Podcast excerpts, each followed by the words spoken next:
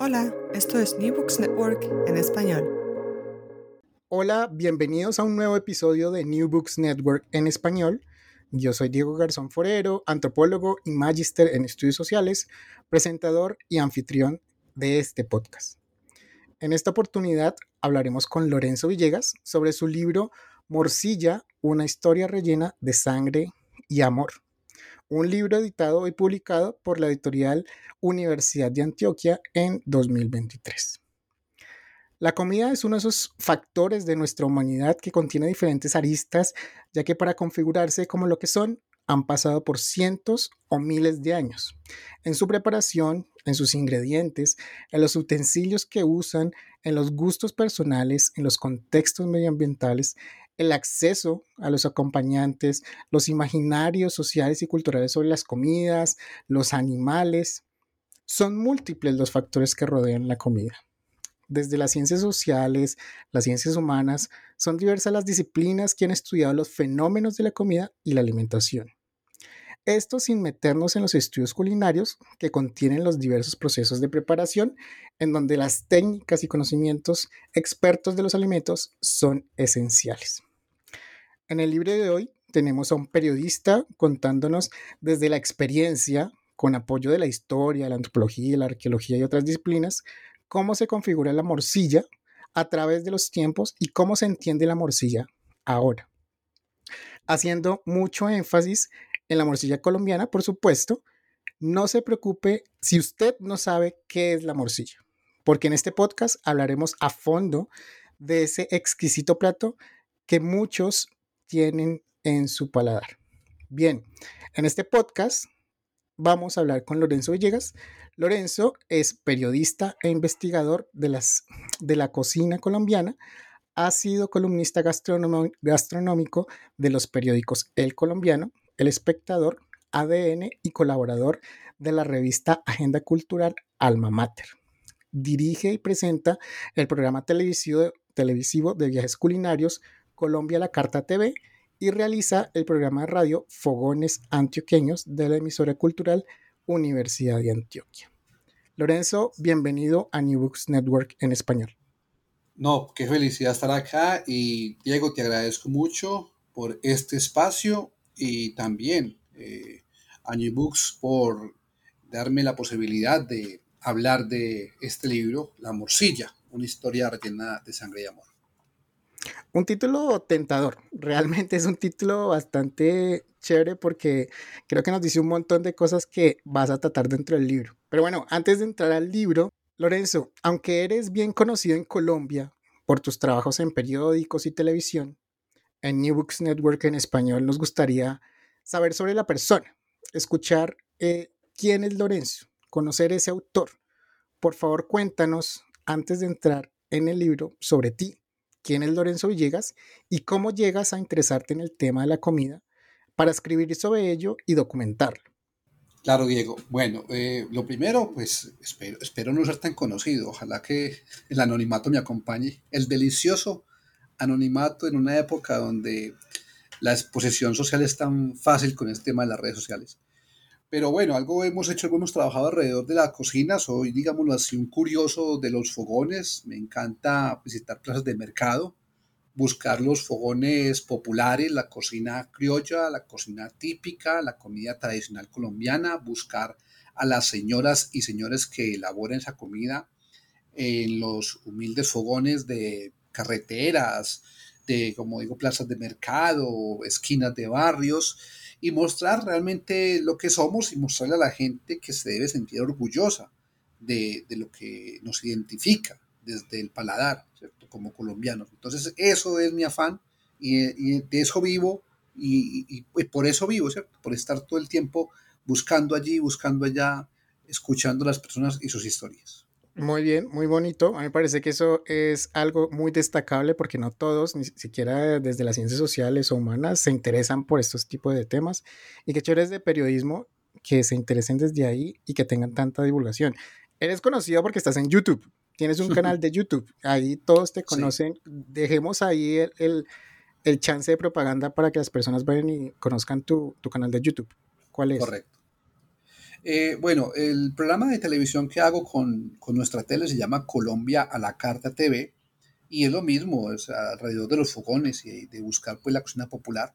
Y pues el, el programa tiene un canal que se llama así mismo Colombia a la Carta TV. Súper bien, muy invitados a que vayan y revisen porque tienen también un montón de contenido ahí. Si ustedes quieren conocer sobre comida colombiana, hay, hay un montón para que revisen. Bien, hablemos sobre el personaje principal de este libro, claramente la morcilla. De pronto hay personas que, que nos están escuchando eh, que no saben la morcilla, que no saben qué es la morcilla, nunca han escuchado de eso. Para esas personas, démosle un poquito de contexto, Lorenzo. Esas personas que nos escuchan y que conozcan qué es la morcilla, ¿podrías describirnos la morcilla? Sí, Diego, claro. Bueno, pues para mucha gente la morcilla es el plato predilecto día a día. Eh, lo buscan donde escuchan que hay una buena morcilla, van hasta allá, hasta el sitio y escudriñan hasta que lo encuentran. Pero claro, para mucha gente de pronto no, no tiene claro qué es la morcilla o lo puede conocer con otro nombre. Tal es el caso de México, que la conocen como moronga, ¿sí? Eh, es un plato que se basa en los intestinos de un animal, generalmente cerdo. También se puede elaborar con intestinos de oveja, de cabra o de res. Y el relleno, por lo general, tiene sangre, como digámoslo, como adobo principal. Ya el relleno puede variar en cuanto a cereales. A veces le ponen arroz, eh, la, mayoría de culturas usan el arroz, eh, otras no usan eh, nada más que la sangre y queda algo cremosa como la morcilla en Argentina o en algunas partes de España. Y otros países, como el caso, por ejemplo, de Inglaterra, le ponen avena. Hay otros países que usan otros productos. Incluso en Colombia me he encontrado eh, morcillas, por ejemplo, de chocolo. Con el, con el maíz hacen una especie de masa y embuten la tripa y es una, morcilla, una morcilla digámoslo así, morcilla de, de, maíz o de chocolo. Entonces, básicamente es rellenar el intestino de un animal con sangre, un cereal, algún tipo de hierba aromática, como es el poleo en el caso de Colombia, o el epazote en el caso de México, la pimienta, cuando se usan pues ya especias en, en, en Europa, en, en, España, en Italia. Y eh, todo se, une dentro de, este intestino que se lava muy bien. En Colombia suelen hacerlo con hojas de guayabo y con mm, cascos o, mitades de naranja agria para quitarle todo el olor eh, indeseado para que quede sin ese tipo de, notas que no van a gustar obviamente, quede perfecta y ya vamos a la cocción. Entonces ya ese plato para, para muchos eh, es encantador cuando se frita, para otros es fantástico comerlo simplemente cocido. Yo disfruto las dos maneras. Eh, a mí me encanta la morcilla frita, tostadita en los bordes, el arroz salidito por los lados, así un poquito como que se vuela por los extremos. Me encanta en el caso personal la morcilla delgada. En Colombia hay una manera de decirle con cariño, parece despectivo, pero no, es cariñoso el trato y es tubería negra. Y hay otra que es la de obispo, que es grande, que se hace con la parte más amplia o más ancha del intestino del animal. La llaman la morcilla de obispo. Se cree que era porque le guardaban el pedazo más grande al cura o al sacerdote que visitaba el pueblo o, la vereda, entonces le daban el trozo más grande de la morcilla. Es un plato que puede ir perfectamente de las mesas a manteles a las mesas populares de tabla no tiene ningún problema. La han presentado en restaurantes importantes al lado de ingredientes como la manzana, como algunos patés dulces, le han puesto nueces, le han agregado uvas pasas, han hecho magia con ella algunos cocineros, pero en otras partes se mantiene tal cual, simplemente la tripa rellena de sangre, arroz y especias. Muy bien, pues muchas de esas cosas suenan muy rico. Yo personalmente como morcilla desde pequeño. En mi casa nos han incentivado a comer morcilla y cada vez que puedo la como. Frita me gusta, eh, de pronto cocida nunca la he probado así, siempre ha sido frita, pero bueno, de pronto en las próximas ocasiones voy a tratar de buscar la cocida. Bien, esta es la morcilla em, a nivel, pues nada, no solamente Colombia, sino nos da los ejemplos de México, España. ¿En qué otros lugares está la morcilla? Como te decía, eh, en, Inglaterra eh, se conoce como black pudding. Em, en Francia también es el, el, pudding noir y el pudding blanc. Eh, en Italia tiene, tiene ya, digamos, unos familiares cercanos, unos embutidos que parecen morcilla, son casi, casi como morcilla, tienen otros, otros nombres diferentes. En Argentina son amantes completamente de la morcilla también, pero allá hay una variación y es que también aparece la morcilla dulce, al igual que en Uruguay. Entonces, la morcilla dulce puedes hacer eh, de cuenta que te han puesto en el plato un trozo de torta de novia. Haz de cuenta, es exactamente igual el color y la textura. Además de que es dulce y vas a sentir también notas a canela y a otras especias. Y tú dices, ¿cómo es que esto es morcilla? Esto parece una torta de novia de, un matrimonio, esto no parece una morcilla. Así se come también en, el mercado del puerto, en Montevideo y también en algunas partes de Argentina. Y, en, la morcilla de terroir o terror, no recuerdo bien la pronunciación, que es en, España. Entonces, creo que, que, es un plato que se encuentra en muchas partes del mundo, a veces varía un poquito el nombre, pero lo que sí encuentro muy, muy claro es que en España son expertos en las morcillas, tienen N cantidad de variaciones de la morcilla. Colombia heredó eso de los españoles, por eso creo que somos tan amantes, gracias a esa tradición que tienen ellos allá.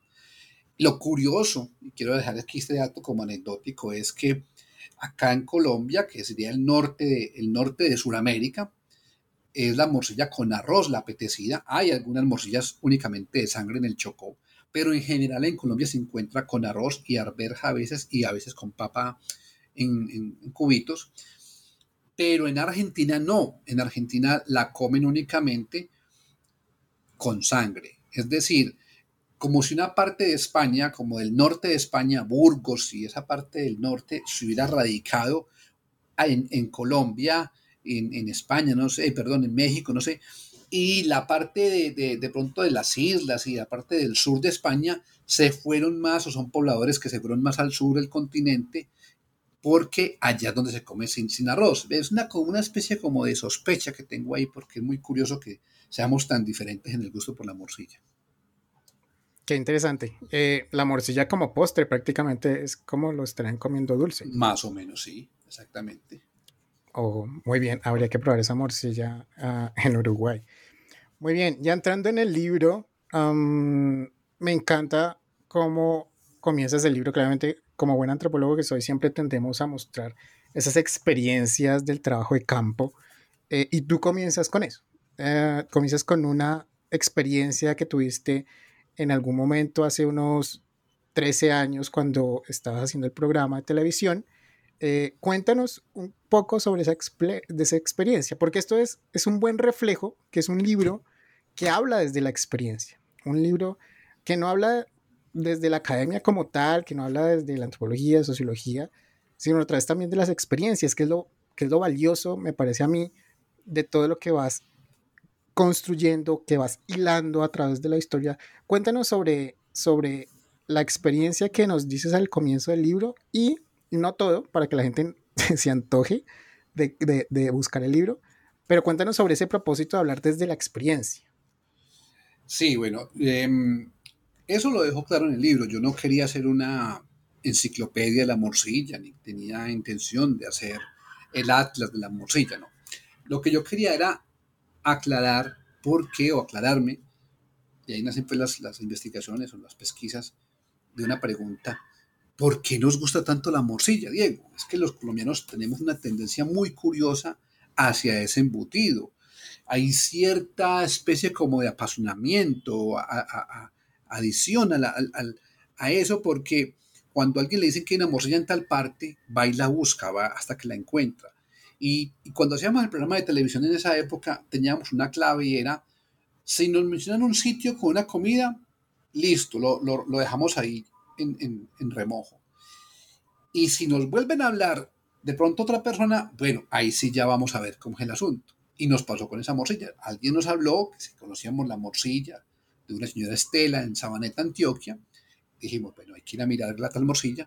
Y al tiempito, otra persona, ya fueron a comer la morcilla de Sabaneta. Ah, bueno, se cumplió la regla. A la segunda vez nos fuimos sin avisar.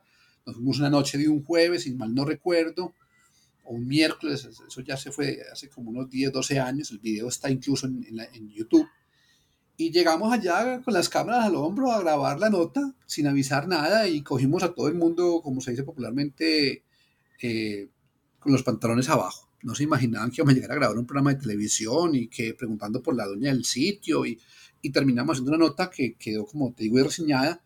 Y el restaurante pues fue muy curioso porque era un restaurante que abría únicamente dos días a la, a la semana, porque hacían muy poquita morcilla y se vendía inmediatamente. Alcanzaban a abrir dos días y no les daba para más.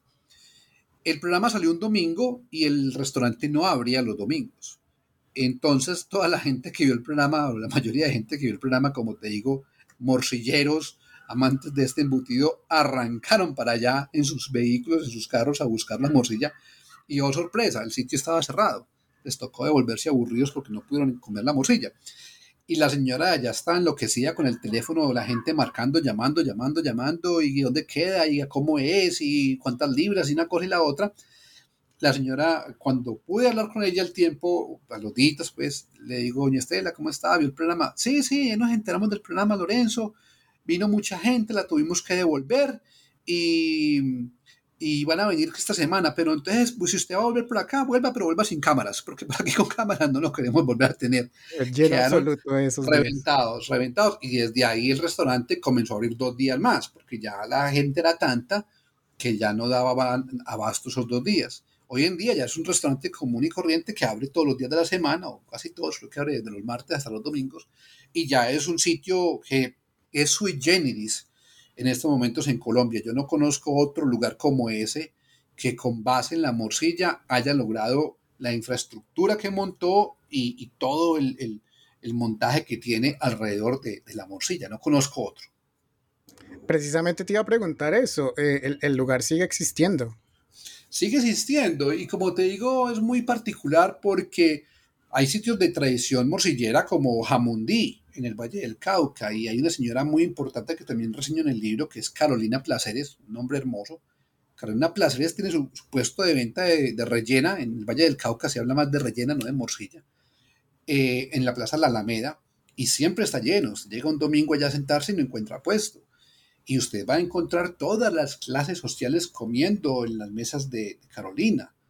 Y lo curioso es que pues mantienen un mismo sitio y un mismo, un mismo diseño mientras que Estela no, Estela ya es totalmente, como se dice, un estadero enorme, hermoso, en madera, en fin, o sea, cambió.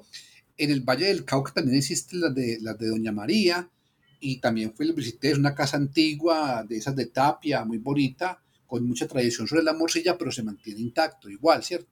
Entonces este, este sí es totalmente diferente, porque hay otros lugares, por ejemplo las Ojonas en Bogotá, pero las Ojonas tienen una morcilla que me gustó el sabor, me pareció deliciosa, pero eh, también tiene muchos otros productos, aparte de la morcilla. Entonces, la morcilla no es el, no es el plato principal de, de las hojonas en Bogotá.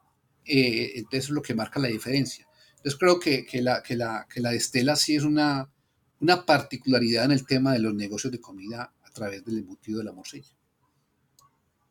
Bien.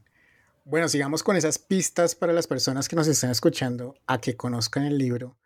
Eh, y bueno, pistas del contenido del libro, arrancas con esa, pues yo la llamo una viñeta etnográfica, es como una crónica, es una narración de una experiencia, y comienzas a hilar un montón de información y de, sí, información que con diversos factores, con diversos orígenes, como son de pronto la posible procedencia de este, este alimento, problematizando un poco lo de las sociedades hematófagas, que crea que eso creo que es un poco de la estigmatización que tiene este alimento. Cuéntanos un poco sobre eso, sobre las sociedades que han comido toda la vida sangre animal.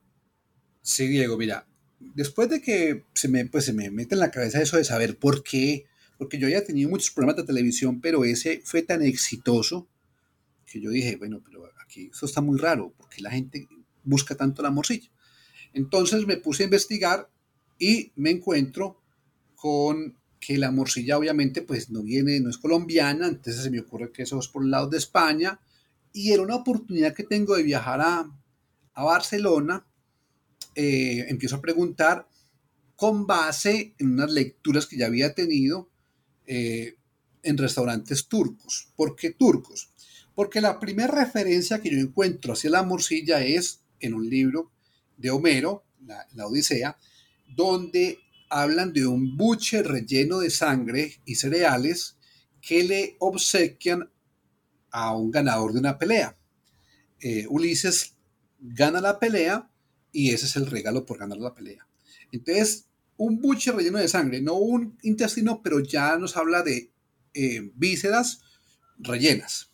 Y claro, tiene sentido, porque el hombre se fue comiendo el animal de a poquitos. Obviamente que llegar hasta la parte de los intestinos tuvo que tomar un tiempo más, más extenso.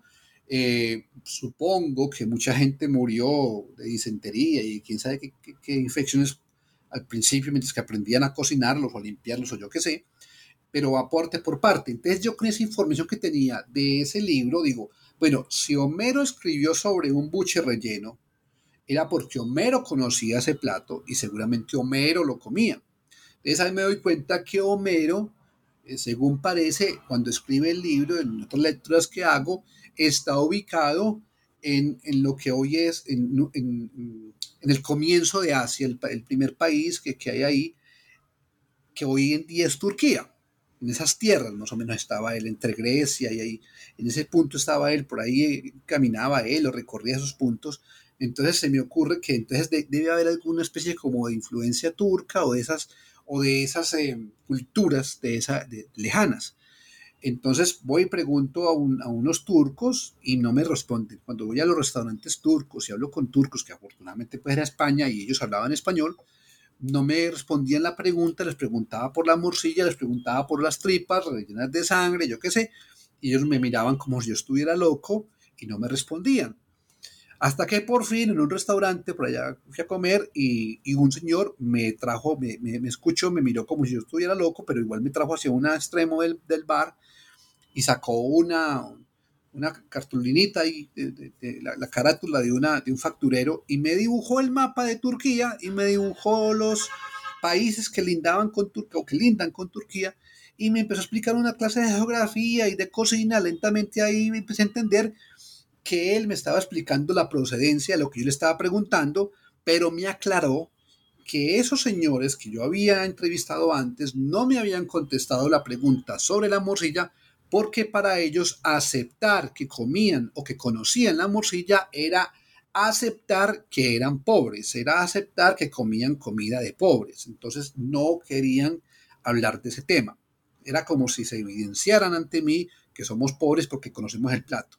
Él sí me habló y me explicó más o menos de, algunas preparaciones similares en esos países. El, embusia, que es una especie también como de, arroz con sangre, y me habló del cocaresh, que es una especie como de eh, brocheta grande donde, donde ensartan las vísceras y luego las forran con el mesenterio y luego las, las envuelven con las tripas de la oveja y eso lo asan y es un plato típico de toda esa región, de, Grecia, de Turquía, en fin. Entonces ya eso me, abrió más la mente y me dio a entender que, que sí había una, una, procedencia de allá, pero eh, me faltaba investigar más, entonces ya aquí me encuentro un amigo que es libanés, le pregunto, también me habla de otros platos de, ese, de esas tierras, y empiezo a unir cabos y a, y a atar datos y me doy cuenta de que realmente la morcilla tiene más, más origen en el Medio Oriente o Lejano Oriente que en Alemania o que la misma España, pues que se adjudican ser los, los expertos en eso, aunque obviamente lo son, tienen mucho conocimiento, pero el nacimiento de donde aparece este embutido es más de esas culturas lejanas y, yo creo, Diego, que tú como antropólogo te has dado cuenta que cuando uno empieza a investigar temas de, del caso pues de la cocina, termina en África o termina en el mediano o lejano oriente. Es muy, ves, es que es muy raro, es muy difícil, no sé, uno encontrar un, origen de un plato en Escandinavia o en, el norte de, Europa. Generalmente es en el Medio Oriente culturas eh, milenarias o, el lejano Oriente, pues China, yo qué sé, porque acá podemos encontrar platos, pero de origen indígena. y, no más, pero, pero en, Europa se va uno y termina en esas partes, o en África, ¿cierto? También puede terminar.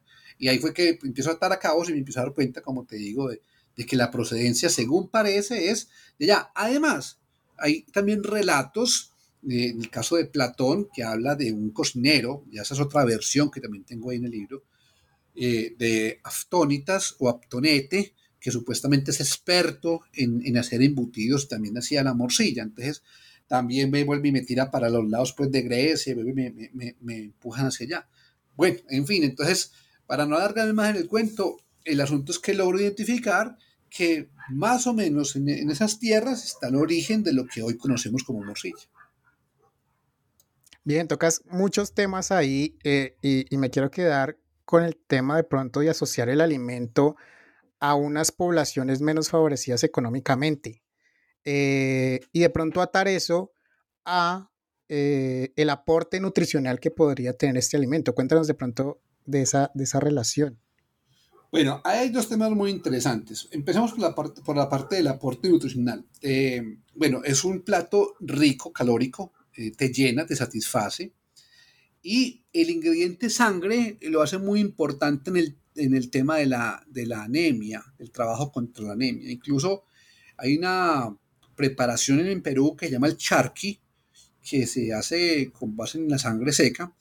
Y eh, esto lo trabajó mm, este chef Virgilio, no recuerdo el apellido de él, del restaurante central, con el gobierno peruano, estuvieron en unas zonas de Perú investigando problemas de anemia y se dieron cuenta que esos pueblos habían dejado de consumir el charqui. Pero en un solo pueblo no tenían el problema de anemia, allá no, no tenían el problema y allá sí seguían consumiendo el charqui. Entonces se dieron cuenta que el consumo de la sangre les ayudaba a evitar el tema de la anemia. Eh, es un, plato llenador, tú te comes un trozo de morcilla y te quedas bien, quedas contento, quedas, sientes que quedaste para, como se dice, para la pelea, para salir a la calle, para trabajar, para, para hacer este podcast, en fin, tú tienes la energía suficiente para eso. Y en el caso de, su procedencia humilde, eh, a ver, la morcilla es muy, un plato muy curioso porque no es un plato de pobres, es decir, es elaborado generalmente por gente humilde para levantarse el diario vivir, para conseguir una práctica extra, para pagar los servicios públicos, yo qué sé, para mercado, pero no se elabora en partes lujosas, es decir, quien quiere un apartamento caro del norte de Bogotá o del poblado en Medellín o del norte del Valle, va a querer meter al apartamento una poncherada de sangre con la posibilidad de que se le riegue sobre eh, la baldosa importada de Italia y, le ensucie el mantel que trajo de yo no sé, nadie quiere eso. Entonces la morcilla generalmente se prepara en solares de casas sencillas, humildes, donde cosen el embutido y luego salen a venderlo a esquinas, calles o pequeños locales en zonas de las ciudades, en plazas de mercado.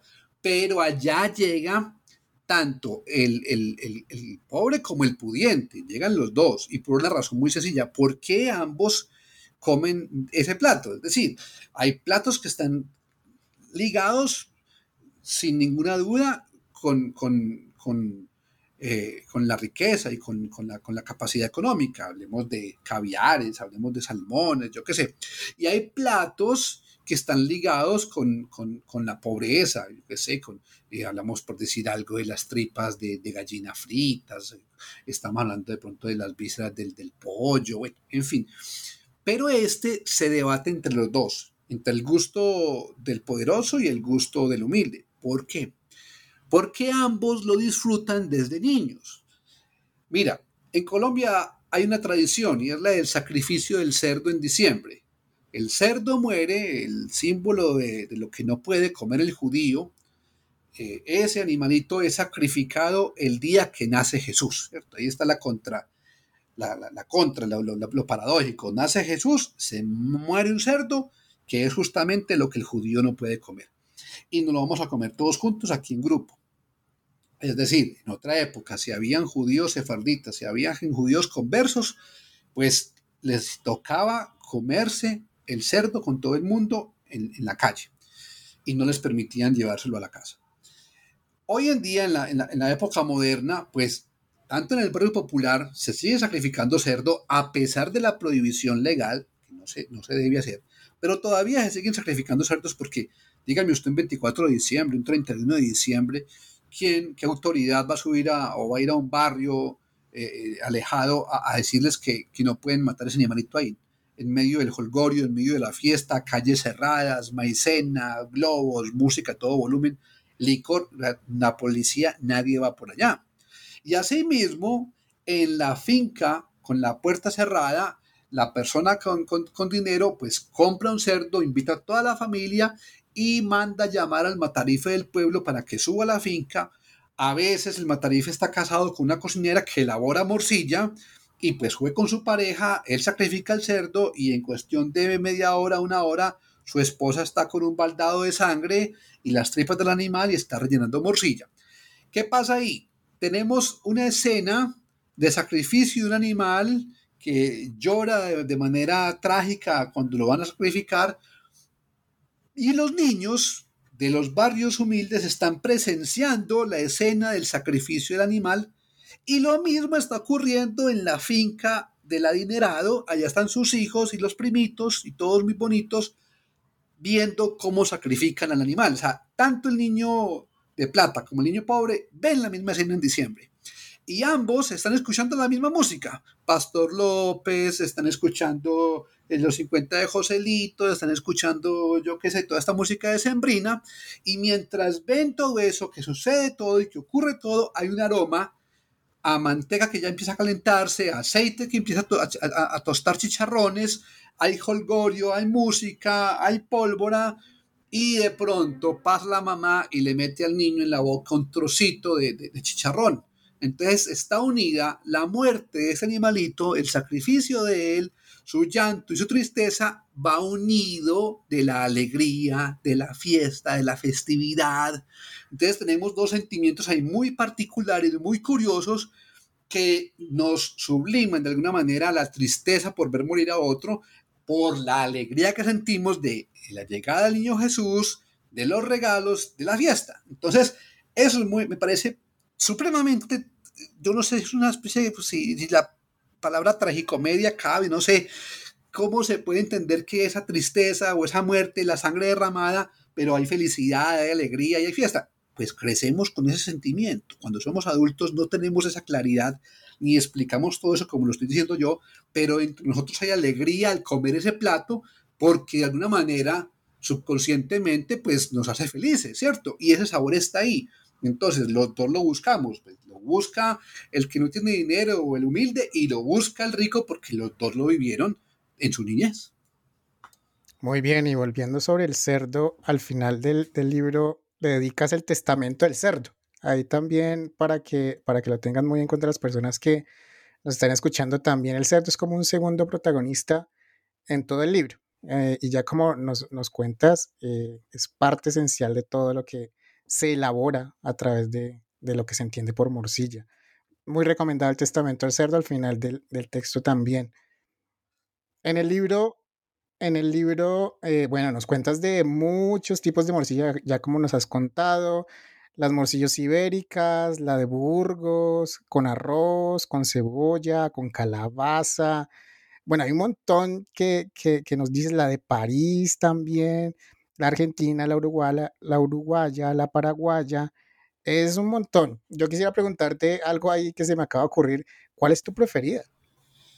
Bueno, eh, las morcillas tienen algo particular, aparte de todo lo que he contado, y es que, mira, eh, tú cuando buscas chorizos, Diego, eh, el chorizo es de autor. Es decir, tú puedes hacer chorizos y, y, el chorizo de Diego es con notas ahumadas, porque a Diego le gusta que el chorizo quede con sabor ahumado. Pero el chorizo que hace Lorenzo es un chorizo picante, porque a él le fascina el picante, le encanta el sabor del, de los ajíes. Y fulanito de tal le gusta mezclar carne de cerdo y carne de res, yo qué sé. O sea, cada quien puede hacer su chorizo y no pasa nada, y son ricos.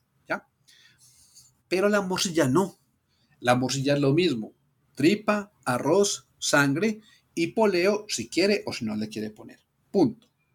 Entonces usted hace su morcilla y yo hago mi morcilla. Pero no, no, le, usted no le puede decir a mí, ve Lorenzo, es que a la morcilla mía le puse trozos de, pierna de cerdo. No, ya, le, ya, ya ahí sí modificaste el, plato. Ya eso no, no, es morcilla, o, o, parece morcilla, pero ya la modificaste.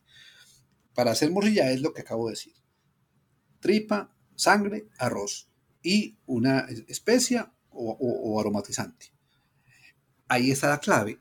Las morcillas son de mano. Es la mano la que las hace. Yo, por ejemplo, nada menos ayer en la mañana, lo que fue, o anteayer, no, el domingo, sí, ayer, eh, me gusta mucho salir en bicicleta y pues siempre estoy en ese tema de estar mirando, observando. Me metí a un barrio, este, fui por unos lados de, un municipio que se llama Itagüí y me metí por un barrio que nunca me había metido, quería ver cómo era eso por ahí y una señora en una esquina vendiendo morcilla. Y la vi, bueno, pasé un ratico y ya de regreso paré. La señora me ofreció.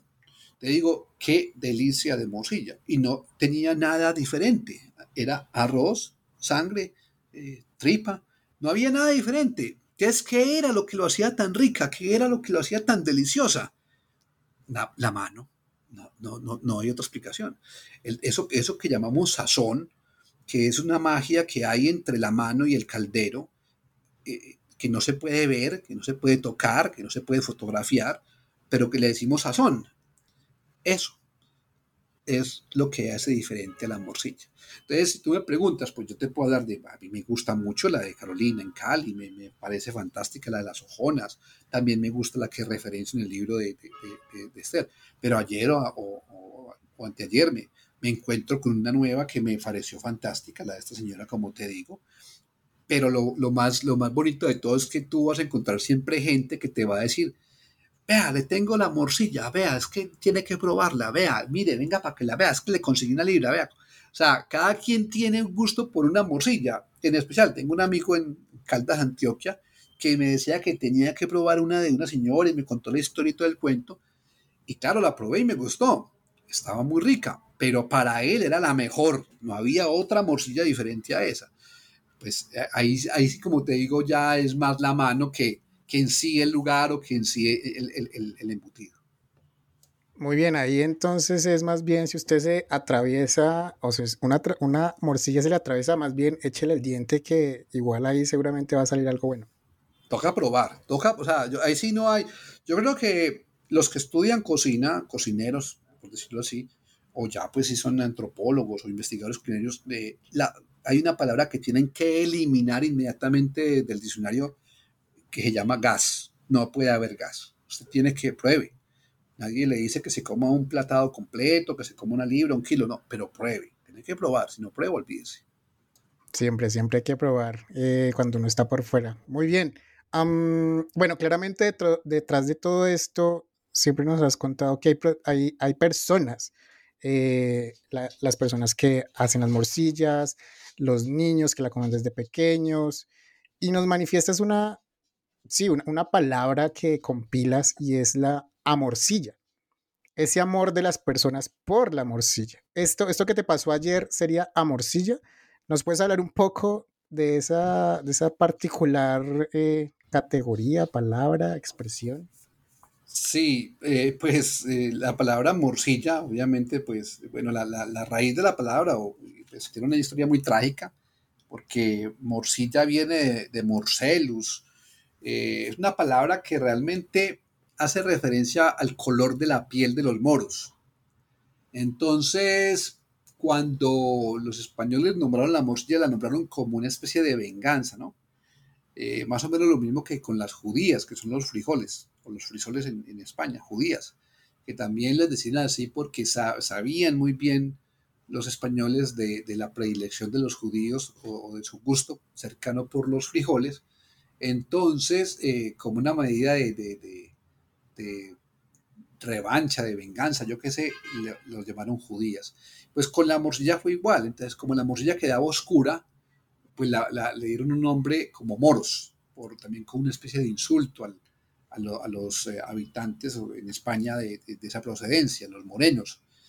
Y, Y bueno, pues yo me encuentro con una palabra que perfectamente con una A adelante, pues pasa de ser morcilla a ser amor. Y es el ingrediente que siempre te van a indicar en cualquier cocina que es el principal para elaborar cualquier plato, amor. Entonces creo yo que toda esta eh, cercanía, toda esta búsqueda de este embutido, tanto mm, colombiano que se desvive por encontrar la mejor morcilla, por comerla, porque si le dicen dónde hay una morcilla ya van, pues yo siento que hay una especie como de amor, no sé, por, por, este, por este plato, por esta preparación, y se me ocurrió pues que de pronto la ponerle la adelante podría funcionar y lo llamo como que esto es un amor y no solamente un amor, es un amorcillo, un amorcillo colombiano. Muy bien, muy bien, me encanta, me encanta la expresión. Y creo que lo voy, a, lo voy a seguir nombrando por ahí cada vez que me enfrente a una fritanguería y donde haya morcilla. Bien, para ir terminando, eh, Lorenzo, bueno, ¿cómo ves el futuro de la morcilla? Eh, al final del libro también nos das algunas reflexiones, eh, de pronto el momento de encerrar la elaboración de la morcilla en Colombia, han tenido que enfrentarse a ciertas normatividades para realizarla, o cómo ves de pronto ese boom gastronómico en Colombia también que, que de pronto salen youtubers, salen instagramers, muestran un, restaurante y todo el mundo va a comer lo que promocionan estas personas. ¿Cómo ves el futuro de la morcilla? Bueno, yo creo que tiene dos lados. Uno es prometedor, porque cuando son las eh, producciones manuales, las artesanales, pues cada día la industrialización del alimento hace que lo artesanal cobre vigencia y tenga valor también es una amenaza al mismo tiempo, porque toda esta, todo este ultraprocesamiento de los alimentos, pues ya encontramos morcillas eh, muy buenas en supermercados y son morcillas generalmente de tripa sintética o lo que llaman tripa de colágeno, eh, hechas con máquinas y, y, embutidas por máquinas y empacadas al vacío, en fin. Yo sé que eh, no podemos pelear contra eso porque es casi que imposible que los artesanos culinarios logren eh, dar abasto, abastecer a toda una población como, Colombia. Pero em, se me hace que a largo plazo todo lo que son artes manuales van a tener mucha vigencia por lo mismo, porque la industrialización va a obligar a que muchos busquen los sabores reales lo, que realmente, no sé el tema del costo, si se van a encarecer, si será muy difícil.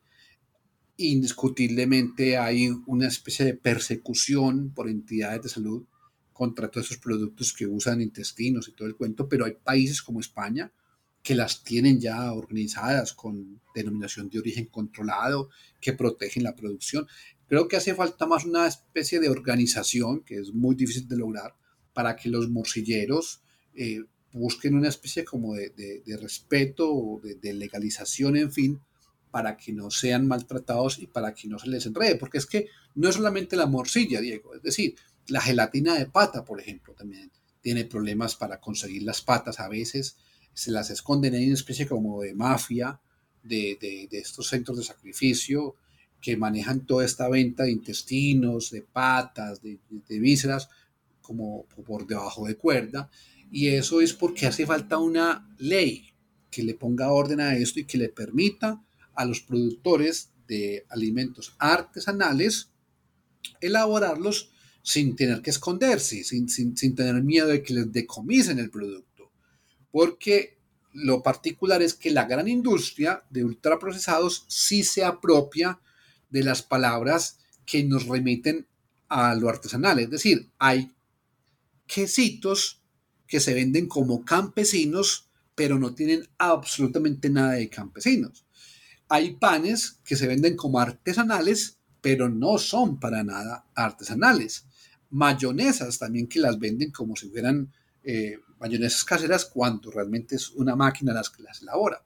Entonces la gran industria se apropia de esas palabras y al que de verdad es artesano lo persiguen y le decomisan sus, sus alimentos. Creo que por un lado si eso se organiza, puede tener mucho futuro y que a largo plazo la gente va a buscar lo que de verdad tiene un sabor de, casero, de la mano.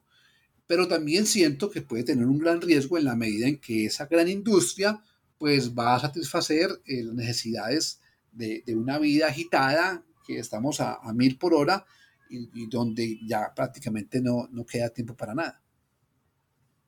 Bueno, muy bien, ojalá las personas... Bueno, uno, una cosa que decías en tu libro como objetivo principal también es que este libro sea escrito de una forma amable para que llegue también a las personas que hacen morcilla, que están inmersas dentro de todo, esta, dentro de todo, esta, este contexto.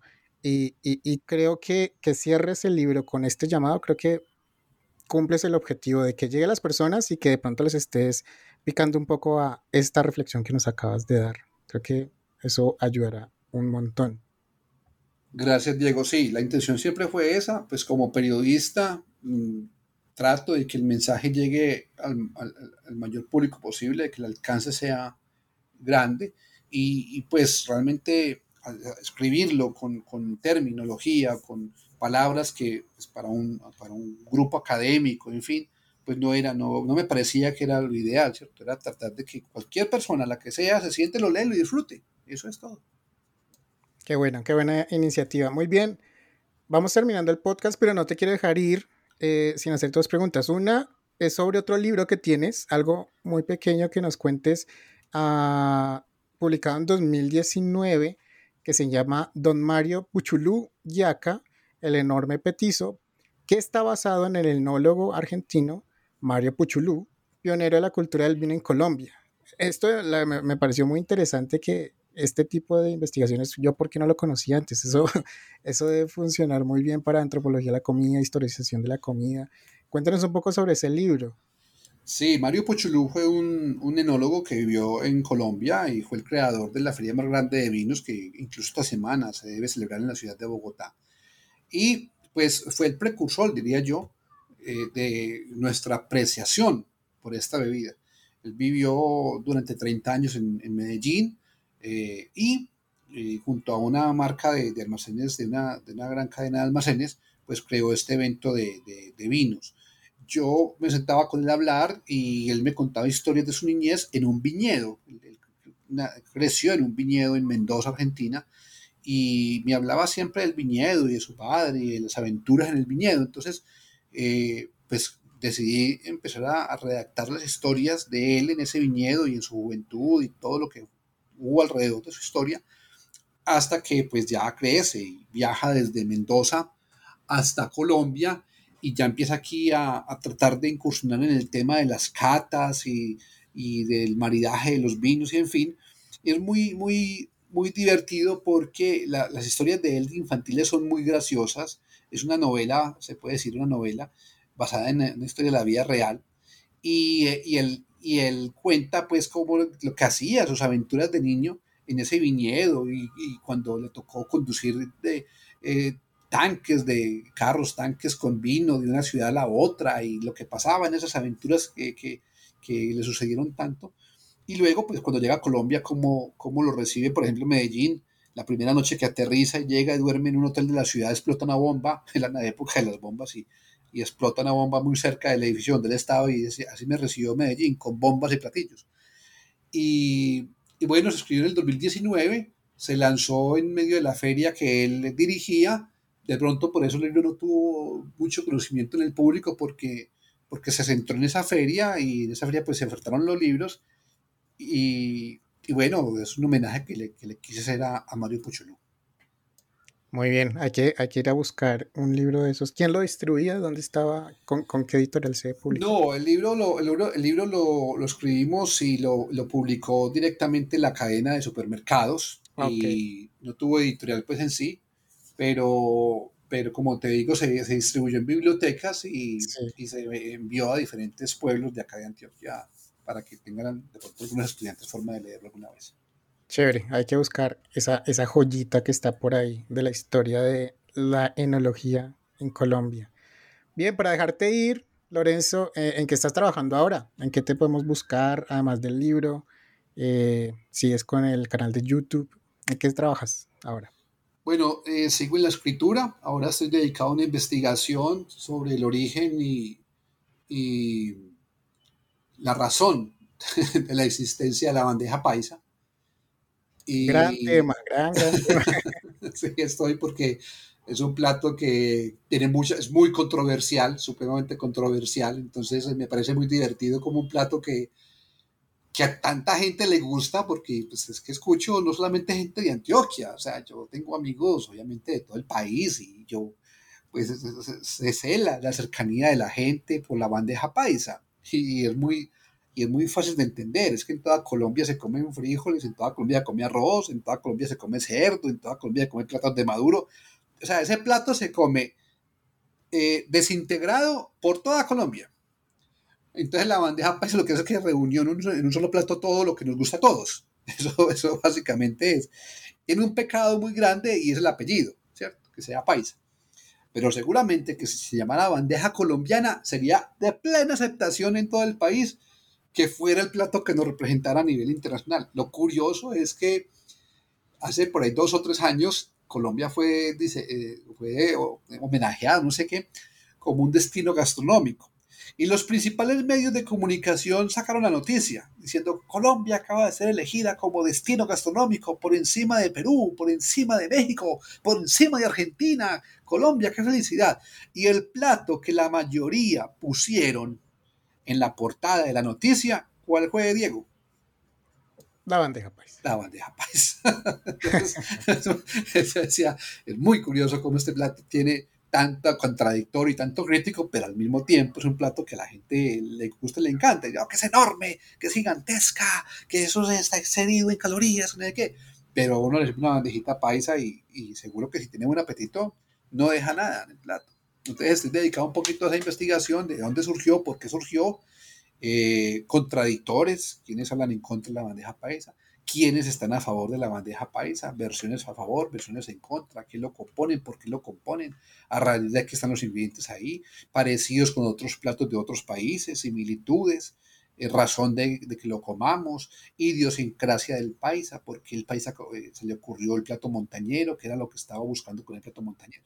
Era ahí un tema ahí muy bonito y pues aparte de eso me dedico a, escribir por mis columnas y, y, sí, mantengo el programa de televisión al aire también. Muy bien, Lorenzo, pues voy invitado desde ya a, que, a hablar de ese libro porque la verdad me llama mucho la atención, la verdad, tal como lo describes, la bandeja paisa es algo muy colombiano que se ubica en Antioquia, pero bueno, todo extranjero viene buscando la bandeja paisa. Eso sí. Pues, no sé si recuerdas que hace seis meses, un año, no sé, fue nombrado el nuevo embajador de Inglaterra para Colombia. Y, el señor lo primero que hizo fue mandar una, una, foto eh, allá en Londres, no sé en qué ciudad en Inglaterra, decía que ya venía para Colombia, estaba feliz de venir como embajador a Colombia y que ya se estaba acercando a la cultura colombiana y que había comenzado con la comida, como yo soy una bandeja paisa. Muy bien, muy bien, muy bien. Bien, ahí tendrás sus detractores también, pero claro, claro me encanta. más seguro, habrán muchos. me encanta, bueno, muy bien. Muchas gracias, Lorenzo, por tu tiempo, por esta charla muy amena, por contarnos sobre la morcilla y de pronto todas sus aristas eh, socioeconómica, política, por eso tiene un montón de aristas. Los alimentos en general tienen múltiples aristas porque pueden estar con ingredientes de todas las partes del mundo, eh, con muchas creencias, con muchos imaginarios sociales, hay insertos, crean economías también. Bueno, gracias Lorenzo por el tiempo. Muchas gracias a todas las personas por escuchar este nuevo podcast en New Books Network en español. Recuerden compartir este podcast de pronto con estudiantes de culinaria, de estudiantes de antropología de la comida, sociología de la comida, historia de la comida, con colegas, con personas interesadas en conocer sobre estos estudios, de pronto sobre la historia de, de, la comida colombiana, ¿por qué no? Tradiciones gastronómicas. Estamos muy abiertos para que nos compartan en todas las redes sociales, en todas las plataformas de streaming como Spotify, Apple Podcasts o en la misma página de newbooksnetwork.com. Ahí pueden encontrar todos los podcasts. Yo soy Diego Garzón y hasta una próxima ocasión.